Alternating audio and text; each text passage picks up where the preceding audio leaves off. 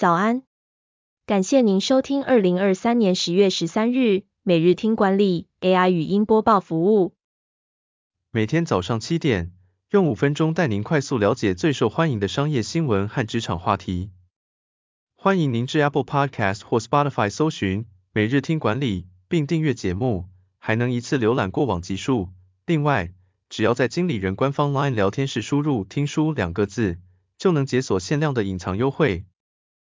首则文章是：Booking.com 遭爆欠款数十亿，日本业者集体提告，泰国、印尼和欧洲也有类似情况。全球知名订房网站 Booking.com 近日在日本遭到旅宿业者集体提告，指控拖欠住宿款项。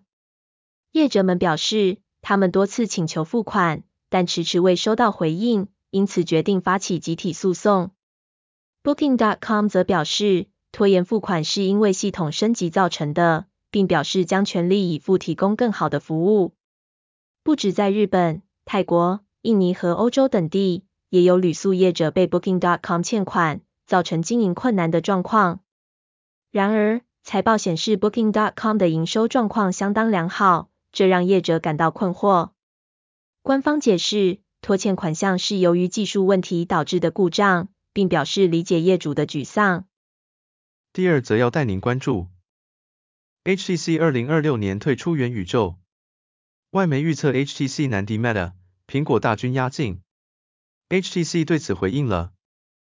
研调机构预测，HTC 可能在二零二六年退出元宇宙市场。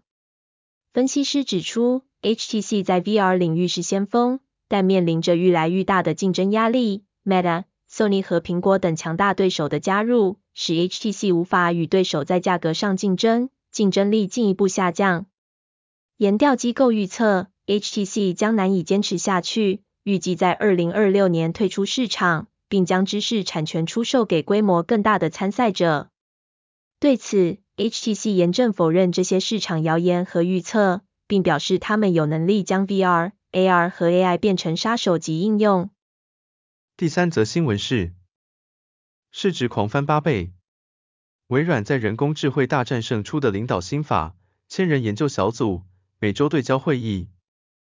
科技研究机构分析师指出，微软近年在人工智慧领域的地位大幅提升，主要归功于与 OpenAI 的合作。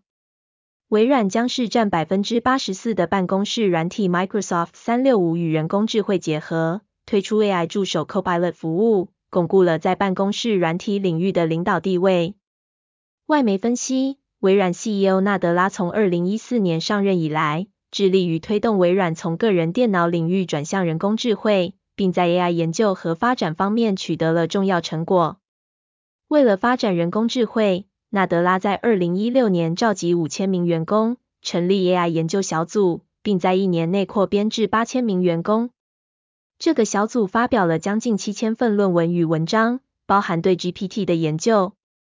二零一九年起，纳德拉每周与高层主管召开名为 AI 三六五的会议，这确保了团队能持续思考最重要的事，以及用正确的方式做出投资。最后带您关注，让员工重返办公室到底好不好？调查发现，远距工作正在零工化。远距工作已成为疫后新常态，但许多公司正试着让员工回到办公室上班。CEO 们最初对远距工作的生产力感到惊讶，但现在他们发现生产力正在下降。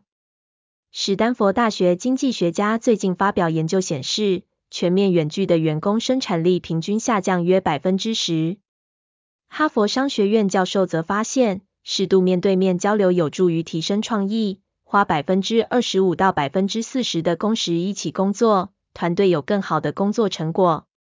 远距工作可能使新人无法受到良好的指导和支持，远距工作者变得愈来愈像零工，只完成分配的任务，对工作忠诚度较低。盖洛普建议，让员工有部分时间在办公室与同事协作，能有效提升工作表现。混合办公可能是平衡生产力和员工满意度的解决之道。感谢您收听，我们将持续改善 AI 的语音播报服务，也推荐您订阅经理人电子报，我们会将每日 AI 播报的文章寄送到您的信箱。再次感谢您，祝您有个美好的一天。